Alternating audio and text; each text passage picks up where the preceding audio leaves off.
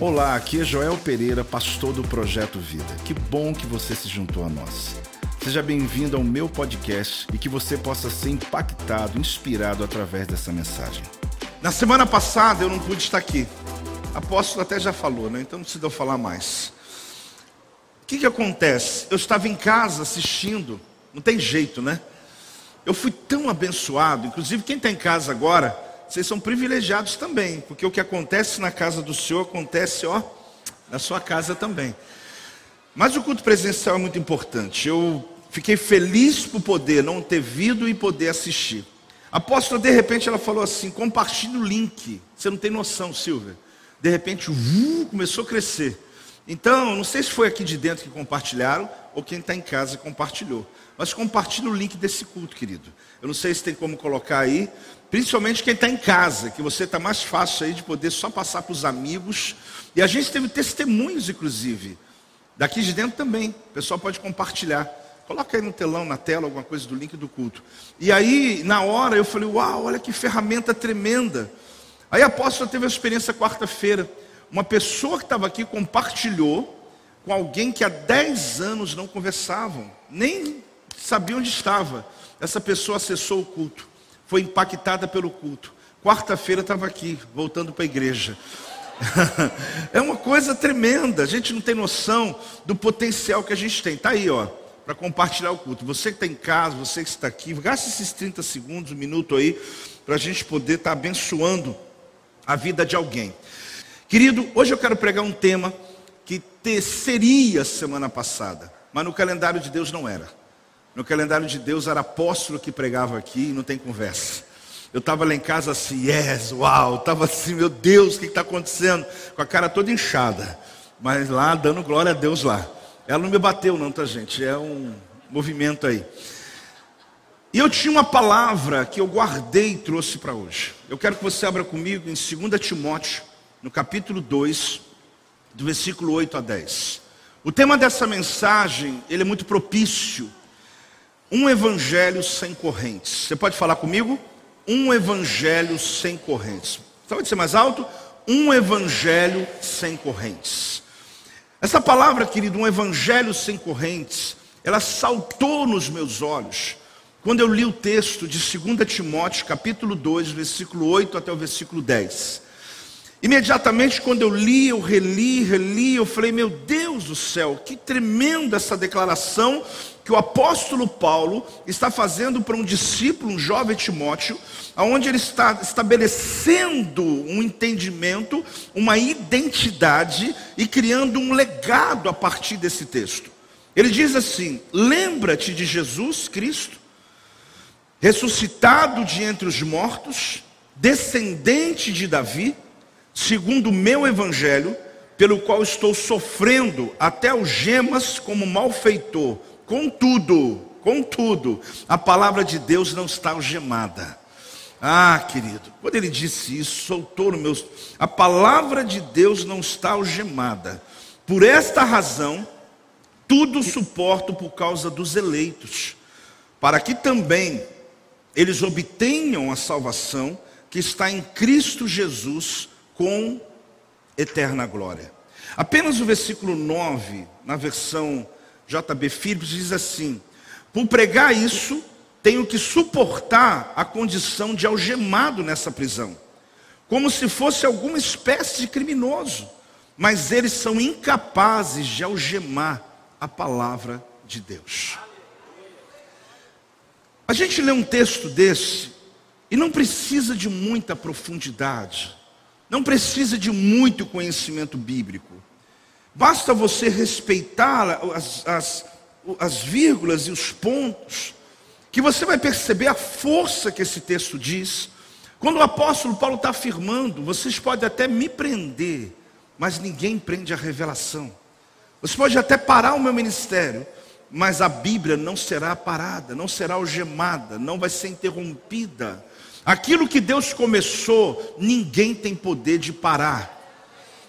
Quando eu leio esse texto, como ele disse, não precisa muito, porque a palavra de Deus não está algemada. Vamos falar juntos? A palavra de Deus não está algemada. De novo, a palavra de Deus não está algemada. Essa declaração não é minha, é a declaração de Paulo escrevendo aos Timóteo, a Timóteo. Foi essa frase que ela me cativa quando eu fui olhando essa passagem, pois me chama a atenção quando o apóstolo Paulo diz que, pelo motivo de pregar o Evangelho, ele está dizendo: olha, porque eu preguei o Evangelho do Cristo ressuscitado, eu estou preso. Então ele estava dentro de uma cadeia, só que a palavra não. Ele disse: Não, mas essa palavra não vai ficar presa.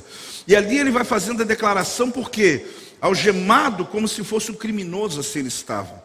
Mas ao mesmo tempo, ele passa uma tranquilidade, uma paz de que é, não havia arrependimento, porque o motivo era maior do que a vida dele. Então, para ele não havia, ah, eu estou preso porque preguei o evangelho de Jesus. Não porque era proibido pregar o evangelho do Cristo ressuscitado. Ele está dizendo claramente que o evangelho sem corrente está sendo pregado aos gentios. Isso que importa. A missão é mais importante que a minha vida. Fale comigo, a missão é mais importante que a minha vida. Mas quem está falando aqui não é alguém que está sentado como você no ar-condicionado, ou como eu aqui em cima, tranquilo, podendo pregar num país onde nós não somos proibidos de pregar. Nós estamos falando de alguém que estava algemado e que estava já pleno para a morte dele acontecer, e que ele está dizendo: vocês vão me matar, mas não vai adiantar. Quanto mais vocês fizerem contra mim, maior a revelação vai crescer. Então ele começa a mostrar sobre esse poder da palavra. A palavra de Deus não está algemada e nós também não. Vamos falar isso? A palavra de Deus não está algemada e nós também não. Jesus ele afirma que a palavra é a verdade. João 17, 17 diz: Santifica-os na verdade, porque a tua palavra é a verdade. Ele também declara em Salmo capítulo 147, 15, o seguinte: Ele envia as suas ordens à terra, e sua palavra corre como? Velozmente, com rapidez. Em Atos capítulo 12, versículo 24, diz assim: Entretanto, a palavra do Senhor fazia o que? Crescia e também o que? Multiplicava. Então, o que eu quero te mostrar, querido, nessa palavra de hoje, um evangelho sem correntes, aonde aquilo que Paulo disse há dois mil anos atrás é extremamente, é, extremamente comum se ele estivesse falando em nosso tempo, quando você olha para as nações. Você vai entender nessa palavra que já por muitos anos foram feitas tentativas de acorrentar a palavra de Deus e, por sua vez, acorrentar a pregação do Evangelho. Até hoje, você sabe disso, está aí a rede social, a internet, a gente hoje não está tão é, é, ignorante quanto a esses assuntos, porque no passado alguém tinha que vir para nós para contar o que está acontecendo já, na chamada janela 1040, isso há 30 anos atrás. Hoje você acessa na internet, passando uma peneira nos fake news, que tem muita coisa que não é verdade, você tem que tomar cuidado.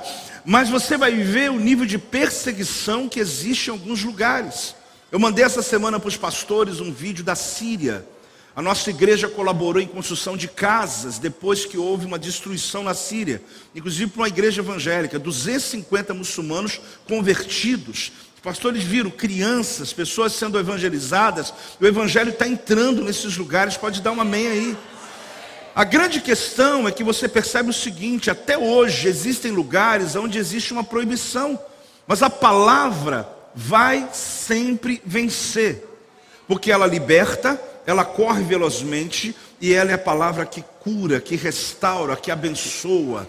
Então não tem como prender. O apóstolo Paulo desde já dizia: vocês podem até me prender, mas ninguém consegue acorrentar a palavra de Deus. É interessante porque até hoje não se trata só de um país que proíbe a pregação do Evangelho. A palavra está sendo acorrentada dentro de nossas igrejas. Porque sabe o que está acontecendo? Nós temos as escrituras, mas não temos a sabedoria dela. O que tem de pessoas criando religião em cima dela. O que tem de gente colocando dogmas em cima dela. Dizendo sobre o que não pode fazer, sendo que a Bíblia nunca disse nada disso. Dizendo sobre o que pode fazer, sendo que a Bíblia nunca disse nada disso.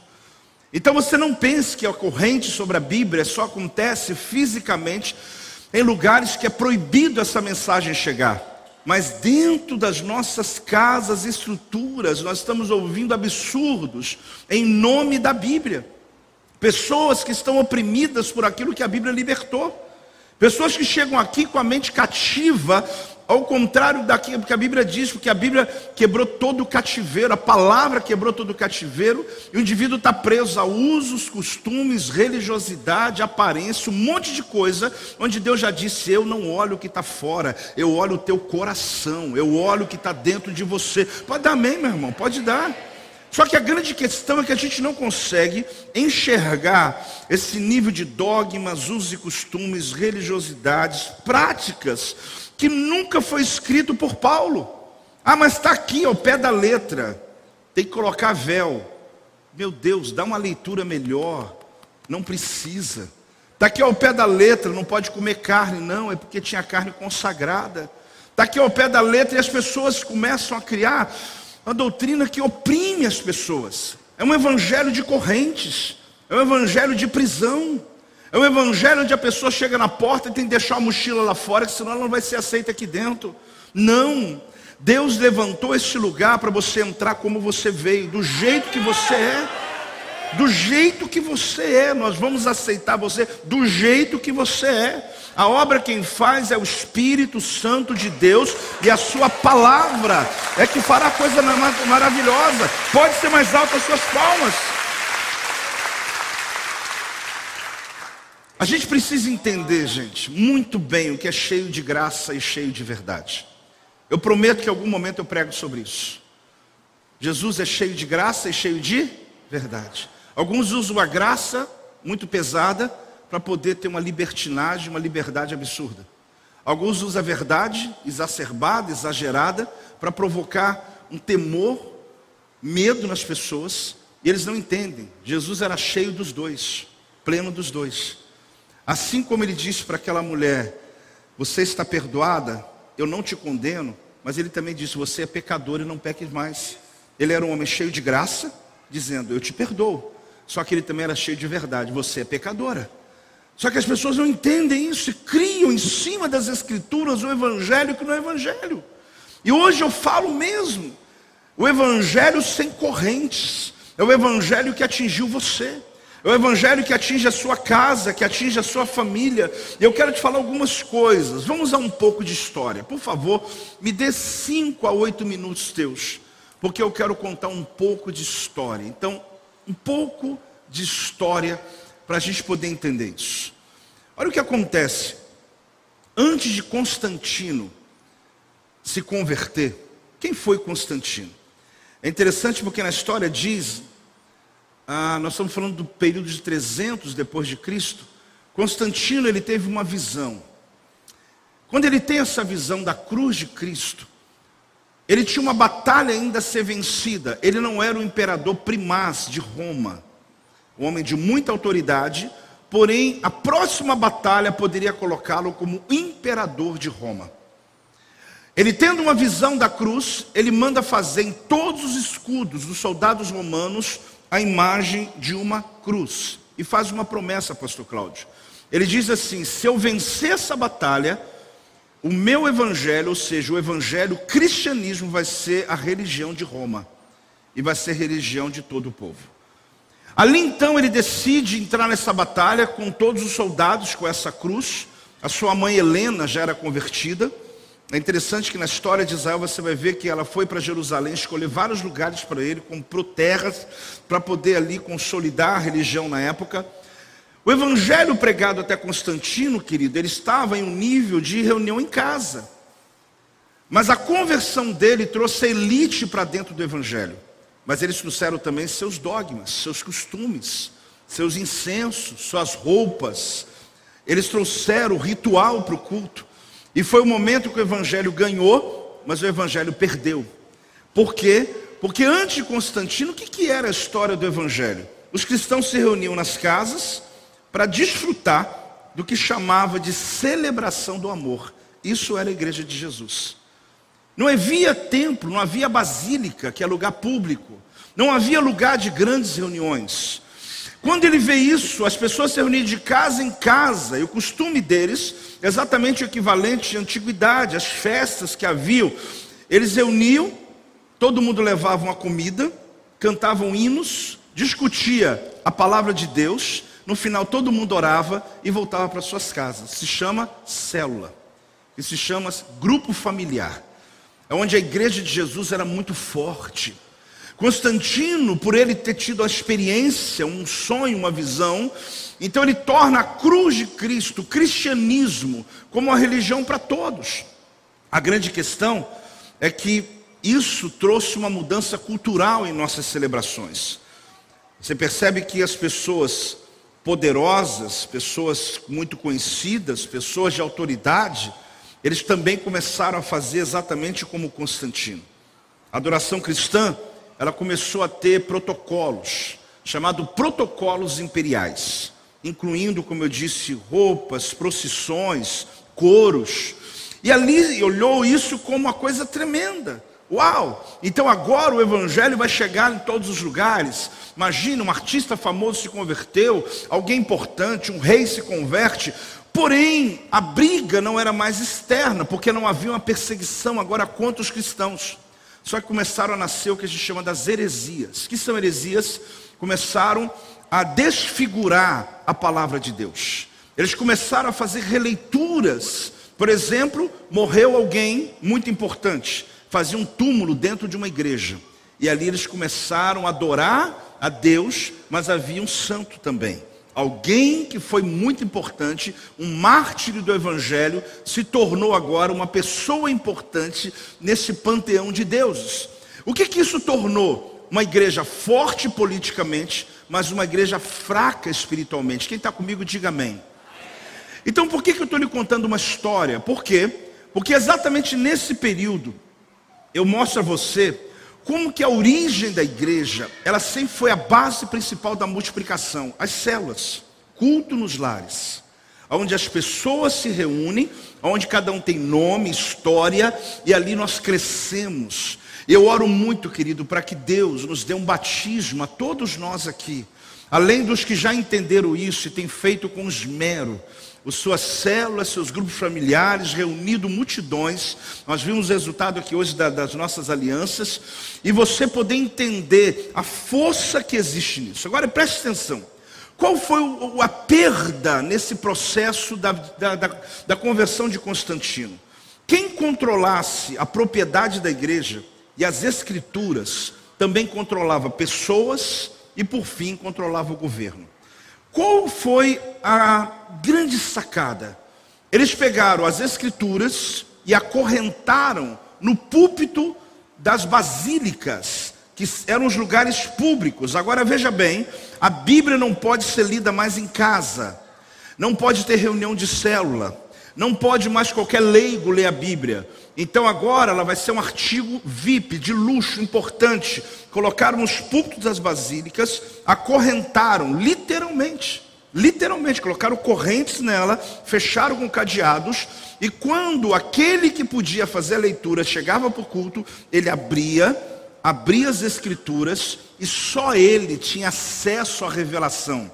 Aí começa o que a gente chama de controle. Qual que é o que, que começa o quê? Controle. É um espírito que começou a se mover no cristianismo, dando a pouca gente a oportunidade de conhecer a palavra, de conhecer as escrituras. E você entende que o evangelho acorrentado não se trata, querido, apenas de um lugar que é proibido pregar o evangelho, mas se trata de um monopólio pela revelação. Só alguns sabem, só alguns têm acesso. No futuro veio a invasão dos otomanos. Isso provocou uma fuga aonde os cristãos fugiram para o oeste da Europa. E eles levaram com eles manuscrito das escrituras e um escrito chamado Vulgata, que já tinha sido traduzido do hebraico para que ele pudesse ser traduzido para o latim, para que pessoas tivessem acesso. Olhe para mim, hoje eu estou terminando parte histórica. Quando eles correm com a Vulgata, então agora elas ficavam como? Trancada dentro das bibliotecas. Quem tinha acesso? Só os clérigos, só os de autoridade. Só aqueles que tinham uma patente, digamos, uma autorização do governo para poder chegar na biblioteca pública, pegar a Vulgata e começar a ler. Da mesma maneira, eles acorrentaram a palavra de Deus nos púlpitos das basílicas, e assim o povo era controlado, porque se não tem acesso à palavra, não tem acesso à verdade, e se não tem a verdade, a verdade é que liberta, e por isso as pessoas não conseguiam ter uma experiência genuína com Jesus. Então alguém dizia assim: compra esse território aqui, você pode comprar uma terra no céu, as pessoas acreditavam. Olha, esse novo aqui é um santo que foi levantado, as pessoas acreditavam. Por quê? Porque eles diziam que estava na Bíblia, Bíblia interpretada por eles. Só que, guarde esse nome, William Tyndale, em 1522, ele diz o seguinte: coloque aí o texto. Se Deus poupar minha vida, em poucos anos, eu vou possibilitar a um menino, atrás de um arado, a conhecer mais as escrituras do que os eclesiásticos da época. Esse, vamos dar uma salva de palmas, porque William Tyndale Tremendo. Esse nome tem que ser lembrado. Em 1522, o que, que ele faz? Ele quer combater o espírito de controle. E ele começou a traduzir a Bíblia para o inglês, uma a uma, com equipe de pessoas ajudando. E começou a fazer contrabando. Como? Ele começou a vender no mercado negro, porque não podia. E as pessoas que começaram a ler a Bíblia, primeira coisa que elas viram, elas começaram a ler em Atos e descobriu que igreja não era nada daquilo. Igreja era nas casas.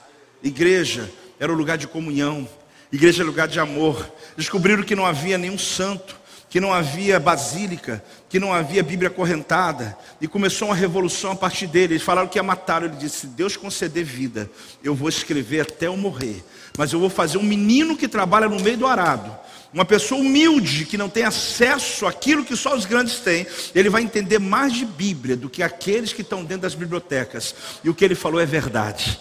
Porque a Bíblia foi tirada das correntes, a Bíblia foi liberada a todos. Hoje você tem uma Bíblia na sua casa, tem uma Bíblia com você, você sabe que o Evangelho não tem mais correntes, porque alguém um dia pagou um preço muito alto para libertá-la dos púlpitos, para tirá-la das correntes, dentro das bibliotecas e colocar dentro de uma casa. Para você é muito comum, você vai na loja, compra a Bíblia e leva para sua casa. Tem gente que tem três, eu tenho, eu tenho 20 Bíblias na minha casa. Agora o que eu quero dizer para você é que preserve, agradeça, aproveite a oportunidade que você tem de um livro, querido, que foi proibido por tantos, tantos e tantos anos.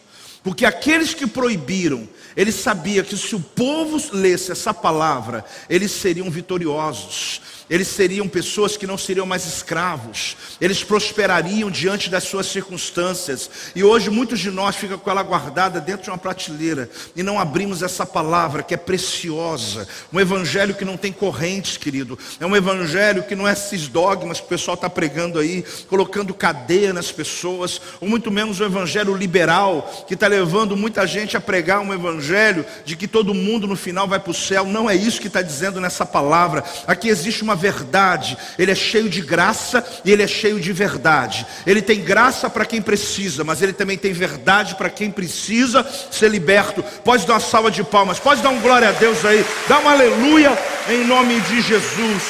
Aleluia. Eu precisava contar essa história para vocês, mas não apenas para te dar conhecimento histórico, mas para que você compreenda o que o apóstolo Paulo está dizendo. O Evangelho não está algemado.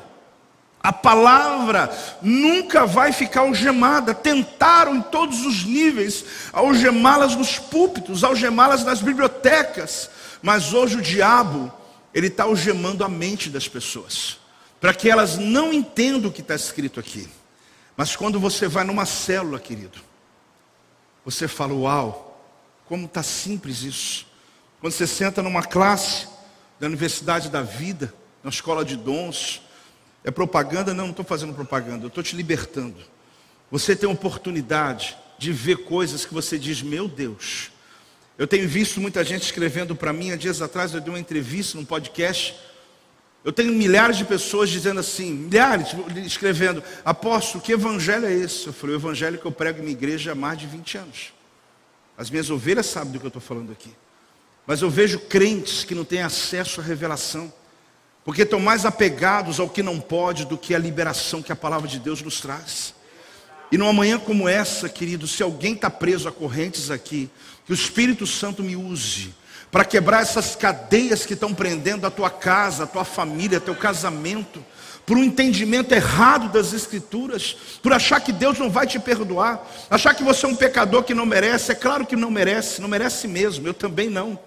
Mas Deus, na sua infinita graça, cheio de graça, mas também de verdade, Ele me arrancou do império das trevas, Ele quebrou as cadeias, Ele tirou todo escrito de dívida que era contra a minha vida e a sua vida, e me colocou no lugar de honra, no lugar de bênção. Deus tem promessas para você e para a tua família. Dá outro glória a Deus, dá outro aleluia, dá outra celebração, em nome de Jesus. Qual foi a grande descoberta? Essa é a descoberta, querido. A descoberta é que ninguém pode lutar contra a verdade e prevalecer. Essa é a descoberta. A Bíblia é fogo que destrói os nebulosos argumentos dos críticos, é martelo que esmiuça a dureza dos que a resistem, ela é luz para os nossos passos, alimento para o corpo e a vida. A Bíblia, querido, quem lê e medita e obedece, é bem-aventurado. Os tolos, do topo da sua pretensa arrogância e na sua sapiência, tapa os ouvidos para a Escritura, porque acha que esse livro é dos ignorantes. É isso que o diabo quer que você pense. Mas na verdade, isso aqui foi protegido por anos, pelos mais altos clérigos, porque não queria que as pessoas comuns tivessem acesso às verdades que estão aqui dentro. E hoje é lançada uma visão de que isso aqui é para aqueles que não sabem o que ler. Querido, tem gente lendo dezenas de livros, mas não lê a palavra de Deus. Você não sabe o que você está perdendo, porque é nela que você vai encontrar toda a verdade que você precisa. Ah, querido, interpor-se no caminho da verdade é matricular-se na escola da insensatez. É quando eu olho para as Escrituras e diz: Não, mas eu penso diferente. Meu Deus, que ignorância. Porque não se trata do que eu penso, não se trata do que você pensa, se trata do presente que Deus deixou para nós um evangelho sem correntes. O espírito de controle tem que ser quebrado, querido. Você pensa que isso aconteceu lá no ano 300, no período de Constantino? Você pensa que só quando trancaram a Bíblia em um púlpito ou dentro de uma biblioteca? Não. Até hoje existe o espírito de controle. Há dias atrás eu ouvi um pseudo líder dizendo: se eu tiver um dia no governo, eu vou dizer quem vai poder ler. Eu falei: você está amarrado em nome de Jesus. Isso aí eu já vi na história do mundo e não vai repetir de jeito algum porque nunca vamos negociar a liberdade do Evangelho, da palavra pregada de Deus. Se não quiser dizer amém, não diz. Eu não estou falando de política, eu estou falando do Evangelho de Jesus, que pode fazer o que for, ninguém prende a palavra de Deus. E a igreja de Jesus, pode dar salva de palmas, a igreja de Jesus. Eles prendiam de tal jeito, querido, que até os líderes, até os reis deviam, ah, eles tinham que prestar favores aos clérigos. Porque eles que diziam com quem pode casar, quem não pode, o que, que pode acontecer. Se você ler a história da rainha da Inglaterra, você vai ver por que, ela entra para um novo regime chamado episcopal. Porque havia uma crise muito forte, vale a pena conhecer essa história porque você percebe que sempre houve essa indução, esse espírito de controle, levando as pessoas. Só que o apóstolo Paulo, ele mostra uma explosão expansiva. Ele fala de algo que expande, ele fala de algo poderoso. Ele diz: Olha, encerrem minha vida e darão mais vida ao que eu prego. Você olha o que ele está falando: encerrem a minha vida. Sabe o que vocês vão fazer? Vocês vão dar mais vida ainda àquilo que eu estou pregando. É isso que ele está dizendo para Timóteo. Ele não está se comparando a Cristo, ele não está se achando importante, mas ele sabe que a salvação vem de Jesus, mas ele entende que assim como Jesus morreu, ressuscitou o terceiro dia, hoje quando nós tomarmos a ceia do Senhor, é o que faz sentido para nós. Ele está mostrando o seguinte: quanto mais tentam calar as escrituras, mais forte ela se torna. Ah, igreja do avivamento. Se nós voltarmos à origem, lembrarmos do poder que há na revelação da palavra, se entendermos o que essa palavra pode provocar os nossos filhos, as nossas finanças, a nossa saúde, a nossa casa, ah, querido, você vai perceber o seguinte: que há uma bênção de Deus hoje, nessa santa ceia, sendo liberada para que você compreenda que assim como aquele lá em 1522 disse, eu vou tornar a pessoa mais simples, conhecedora das escrituras, como talvez aqueles grandes estudiosos. Ele estava falando sobre a gente, estava falando sobre você, que hoje essa palavra é a raiz de tudo, é o começo de tudo, é a graça de Deus movendo sobre a tua casa, é a palavra de Deus quebrando cadeias. E essa manhã, querido, eu quero mesmo que você seja batizado por um desejo pelas escrituras. Agora, Paulo diz uma coisa: por esta razão tudo suporto. O que, que ele diz? Por esta razão tudo suporto. Ele percebe que ali havia um embate, uma resistência muito grande, uma dor que ele estava vivendo, um evangelho de aprisionamento. Mas ele diz: olha, é por causa da pregação do evangelho aos gentios é por causa da pregação do Evangelho, aqueles que precisam ouvir a palavra, eu posso suportar. Ele diz o seguinte: e posso suportar todas estas coisas por amor daqueles a quem Deus está chamando. Ele está dando para mim, querido, uma oportunidade, para você, uma oportunidade de repensar a tua fé cristã. Porque por muito pouco alguns desistem. Por uma pequena perseguição, alguns se desviam. Por uma oportunidade de pecar, alguns saem da presença de Deus. E ele diz: Não, esse sofrimento que eu tenho tem uma causa. É para que o Evangelho seja desacorrentado, para que o Evangelho, a palavra, seja pregada. Deus nos levantou como igreja, querido, nós somos os únicos, pode acreditar, que crê na palavra pela palavra e que vive essa palavra buscando a santidade. Nós nos apegamos a usos e costumes, não. Na verdade, nós entendemos que o Evangelho de Cristo muda as pessoas de dentro para fora. E as coisas, elas são mudadas a partir da sua experiência com Deus. A sua busca a sua intimidade com Deus. Deus vai mudando o seu casamento. Deus vai mudando o seu comportamento. Deus vai movendo o seu caráter, Deus vai movendo as suas atitudes, vai movendo sobre as suas roupas, Ele vai movendo sobre as suas palavras, Ele vai movendo sobre os seus pensamentos. É o Evangelho de Jesus, sem correntes, que produz isso. Pessoas querem ser controladas, até hoje eu vejo gente assim. Eles querem ser vigiadas. Um dia alguém perguntou, apóstolo, aqui eu faço o que eu quero, ninguém me vigia. Eu falei, aqui a gente não tem tempo a perder para colocar pastor para vigiar crente. Aqui a gente não tem tempo a perder. A gente não tem tempo a perder. Não tem porquê. Porque quem recebe a palavra e tem uma experiência com o Espírito Santo e continua na prática do pecado, a escolha é tua. A escolha é tua. Porque a palavra você tem. A colheita, querido, você também tem. Então você precisa ser apacentado com maturidade. Mas graças a Deus pelas células, um lugar tremendo, onde nós podemos crescer. O apóstolo Paulo estava preso por causa da salvação dos gentios. Então é por isso que ele diz, ele falando, né? Paulo dizendo, não eu, é por isso que eu estou preso agora. Mas a palavra de Deus, ela não está atrás das grades. Paulo encerra e ele diz o seguinte: Eu estou encerrando, mas a palavra vai continuar. E o que ele falou foi profético, não é? Porque hoje eu estou aqui, dois mil anos depois, lendo um texto dele, do apóstolo Paulo. Então o que ele disse é verdadeiro. O que ele falou, nem ele tinha dimensão. Eu termino dizendo para você assim: nos movemos na palavra. Vamos dizer juntos? Nos movemos na palavra. Me ajude a responder uma pergunta, por favor. Todos vocês, pastores, por favor, me ajudem a responder essa pergunta. Voluntários, diáconos, líderes que apacentam comigo a igreja, vocês são líderes de célula, ovelhas também, me ajudem, por favor, a responder essas perguntas. Estamos nos movendo ou apenas nos reunindo? Me ajude a responder. Será que essa igreja que está movendo, ela realmente faz diferença? Ou a gente só faz reunião?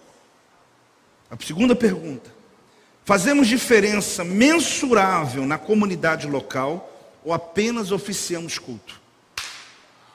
Me ajuda, pastores. Me ajuda, líderes de célula. Me ajuda, por favor, aqueles que me ajudam a apacentar essa igreja.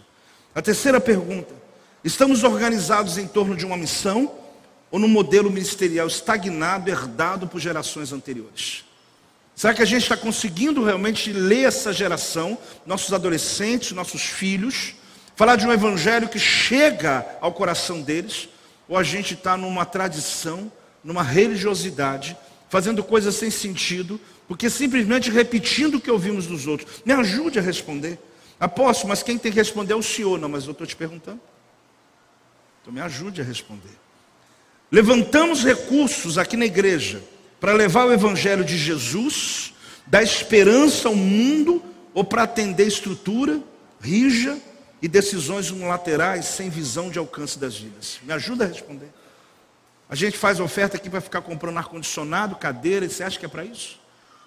Me ajude a responder isso. Porque existe uma missão, querido. Existe algo por trás quando você chega aqui com sua, seus dízimos, suas ofertas. Esse evangelho aqui não tem correntes, não.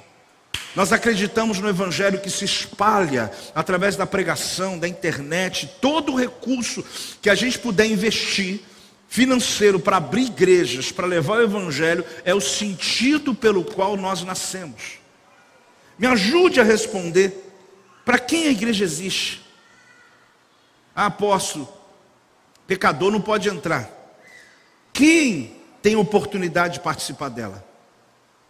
Apóstolo, tem gente que eu nem convido porque não merece entrar aqui. Quem disse? Quais os requisitos para se tornar membro da igreja? Me ajuda, pastores. Tem que ser santo, muito santo. Tem que ser muito limpo. Tem que ser muito. Devia ter que ter, ter uma asa nas costas dele para ver se ele pode ser membro dessa igreja. Após que revolta essa nenhuma. Eu só estou certificando para que esse lugar nunca se torne uma basílica religiosa.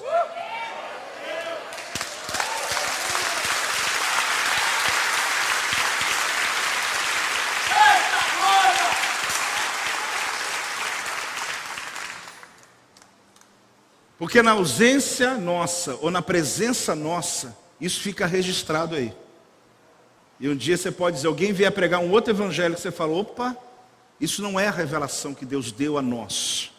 A palavra de um evangelho sem correntes. De um evangelho que liberta o cativo, que atende ao necessitado. Não é de acusação, querido. Deixa que a palavra de Deus cuida. Deixa que o discipulado trabalha. Deixa que o Espírito Santo faz. Quais, quão boas as pessoas têm que ser para poder fazer parte dessa igreja? Deixa eu te perguntar isso. O que as pessoas têm que deixar na porta para entrar aqui dentro? Após já acabou, acabei. As perguntas sim. Eu quero dizer uma coisa para vocês que é a nossa verdade. As nossas células hoje são a maior porta de entrada para o Evangelho aqui. Isso é uma coisa maravilhosa. Talvez você está perdendo tempo, como dizia, como dizia quando eu era criança, está engolindo barriga. Você não está entendendo a oportunidade que você tem de tornar a sua casa uma entrada do Evangelho da sua família. Você está confundindo as coisas, achando que se trata de uma imposição, de alvo, de meta para ser entregue aqui na igreja. Não, ontem à noite a gente estava comendo churrasco junto. Depois que acabou o batismo, eu fiz um churrascada ali para os pastores. Estou escandalizado, pastor. Só que a gente faz jejum semana que vem, fica tranquilo. Cheio de graça mas cheio de verdade também. Celebrando juntos pela nossa conquista ontem. Não se trata de meta, querido, se trata de missão.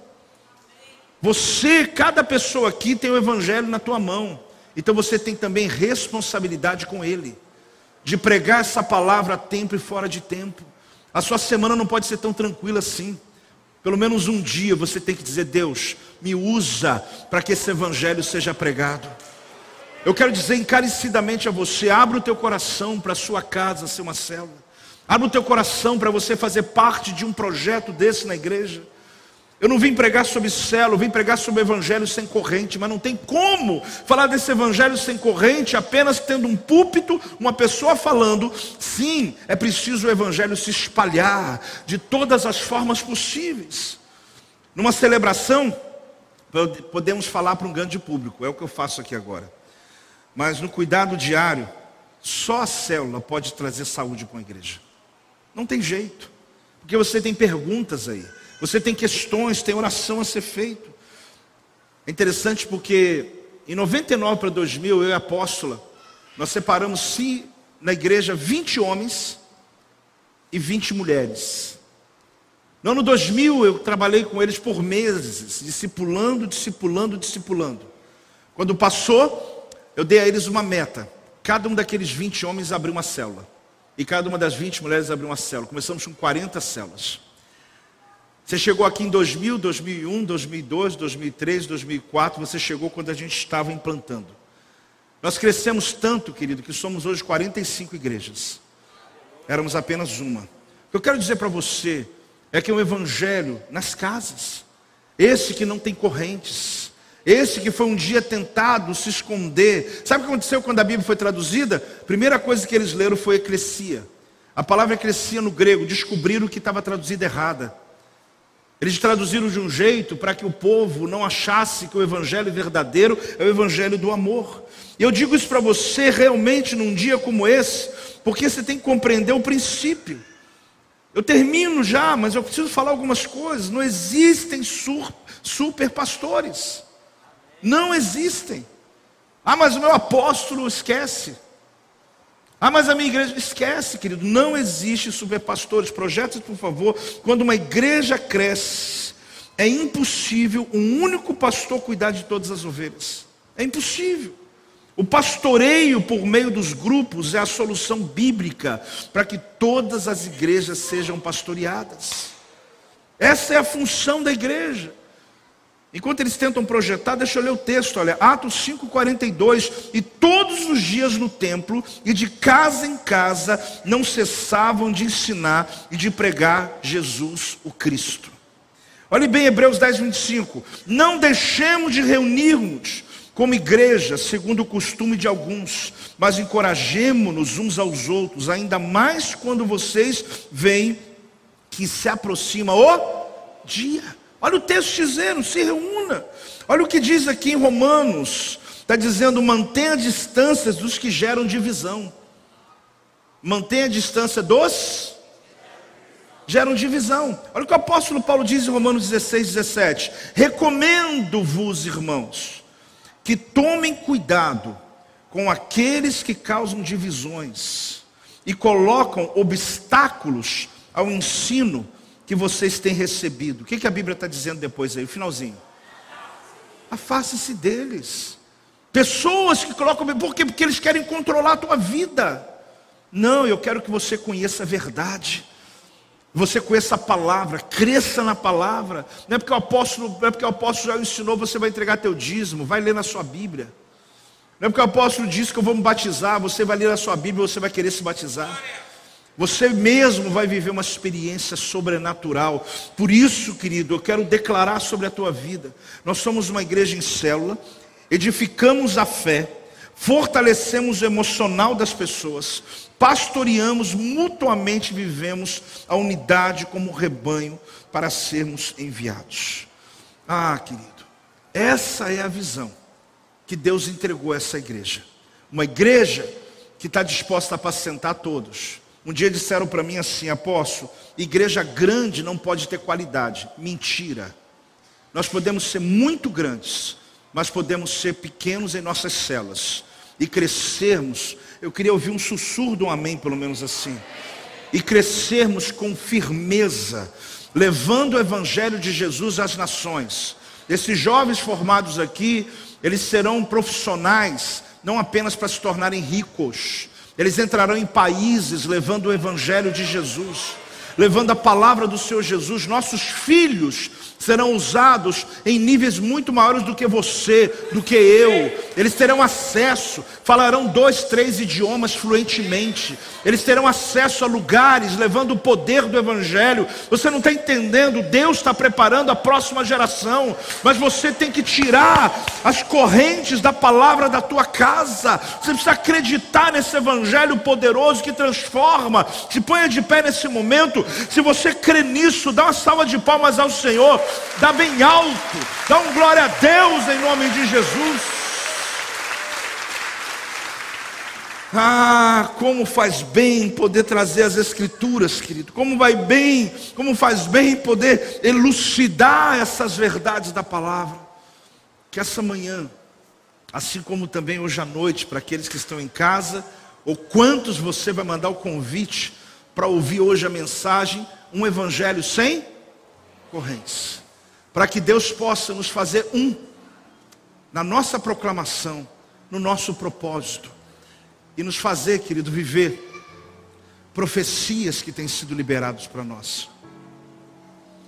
Eu falei para os pastores ontem à noite, no nosso churrasco, é para causar inveja mesmo, mas tudo bem.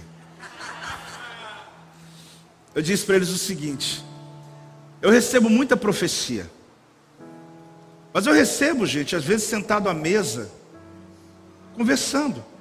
Porque tem gente que acha que a profecia é só assim, né? Eis que vos digo, meu servo. Se não tivesse a introdução, não é profecia. Pasme, querido, às vezes você recebe uma profecia numa conversa. Eu recebo muitas profecias em vários aspectos, inclusive essa. Eis que vos digo, meu servo. Oração em línguas, interpretação e tudo. Porém, recebo respeito e velo. Porém, nos últimos meses, nos últimos dias, eu tenho recebido profecias em lugares de pessoas que não conhecem vocês, que não conhecem inclusive a nossa história, mas que elucidam fatos, dizendo assim: Deus está mandando dizer que Ele vai fazer de novo. Ele não vai fazer igual, mas Ele vai fazer de novo. Aí eu falo para pessoa assim, mas você conhece a nossa história? Eu falo, não conheço, não sei. Eu só sei que Deus está mandando dizer uma coisa para você. Você sabe, Ele só mandou dizer assim: fala para o meu servo que ele sabe que eu estou falando para ele. Recebe profecia de novo convertido, pastor Rodrigo. Essa semana, o novo convertido aqui da igreja escreveu um texto enorme. Que enquanto eu pregava quarta-feira, ele teve uma visão. Só que ele não sabia usar os termos evangeliqueis. Então no meio ali tem umas conversas, mas eu entendo. Ele foi tentando interpretar a visão dele e exatamente batendo com as profecias. Então, querido, eu preciso lhes preparar para algo. A sua casa tem que estar pronta para algo. Você não pode perder esse vento, você não pode perder esse, esse, esse mover, essa oportunidade, você não pode perder por ignorância. Essa Bíblia não pode ficar correntada. Você tem que se aprontar.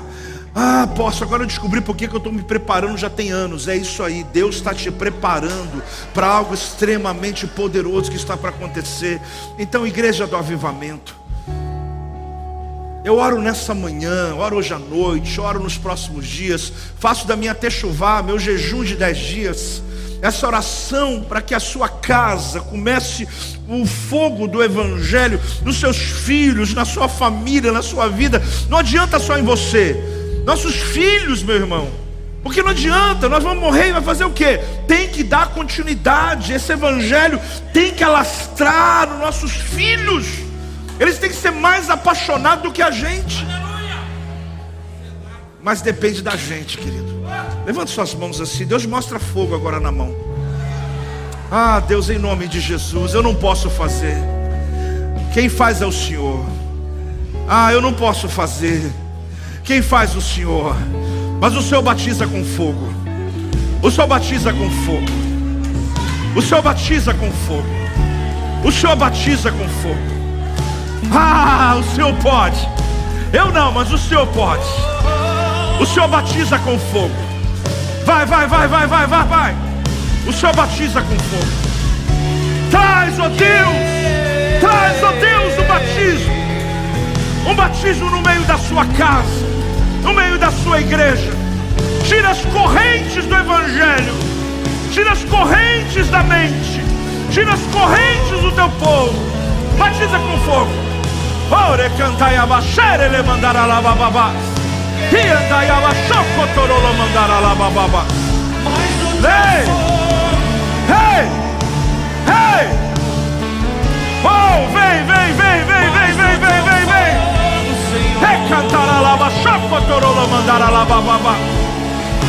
Mais o teu fogo. Adore, igreja, adore, igreja, adore, adore, adore.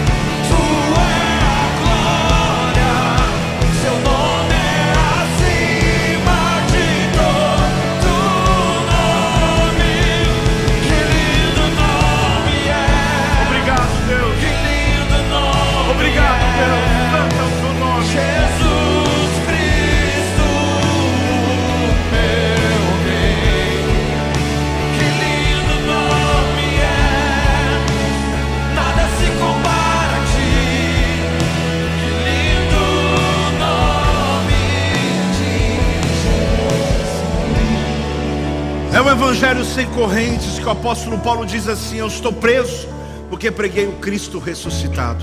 O Cristo que morreu ressuscitou. A minha pergunta é você que veio aqui hoje.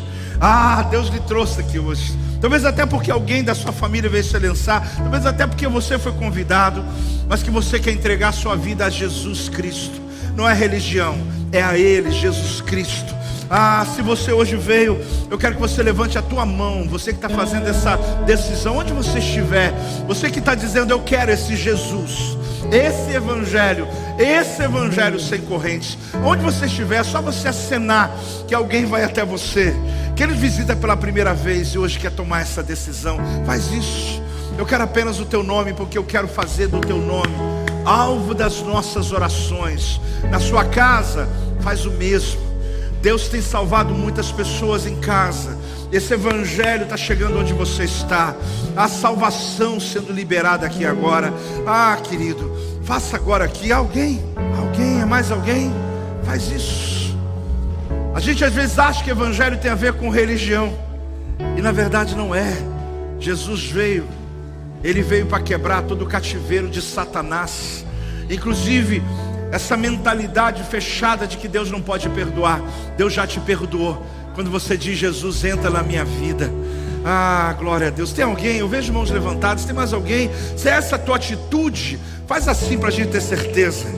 Essa atitude está dizendo: Eu quero receber Jesus. Fale assim comigo, igreja. Senhor Jesus. Senhor Jesus. Eu reconheço que Tu és o meu Senhor Tu és o meu Salvador. Por isso eu entrego a minha vida completamente a Ti. É em Teu nome que eu oro. Amém. Essa é oração.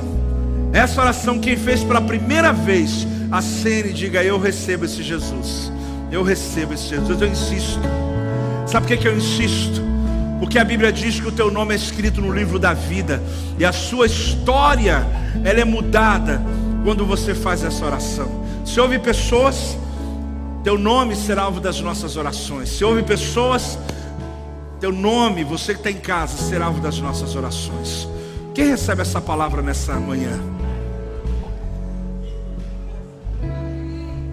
É muito importante, querido, que você não só receba no teu intelecto, mas que você torne essa palavra uma cultura da sua vida e que você ajude muita gente que está oprimido pelo inferno, que a corrente está na Bíblia, mas que precisa ser liberto pelo poder que você recebeu aqui hoje. Este é o meu podcast. Você pode acompanhar meus conteúdos diários no Telegram e as mensagens completas no meu canal do YouTube. Não se esqueça de me seguir no Instagram. Compartilhe essa mensagem com outras pessoas e lembre-se: quem se adianta, governa.